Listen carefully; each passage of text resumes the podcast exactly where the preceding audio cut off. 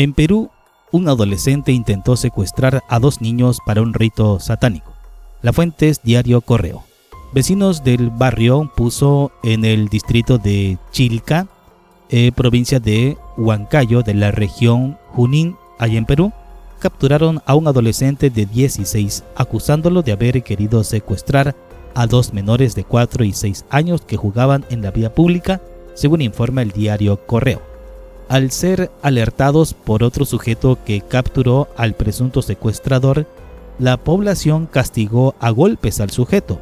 Cuando le preguntaron qué quería con los niños, dijo que los necesitaba como sacrificio de dos almas puras para un supuesto pago al diablo. ¿Cómo va a decir eso? señalaba el sujeto mientras le propinaban patadas al adolescente que yacía tendido en el suelo.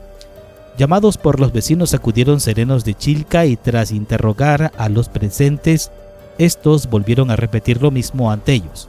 Con apoyo de la Policía Nacional, el presunto secuestrador fue trasladado a la comisaría de la zona.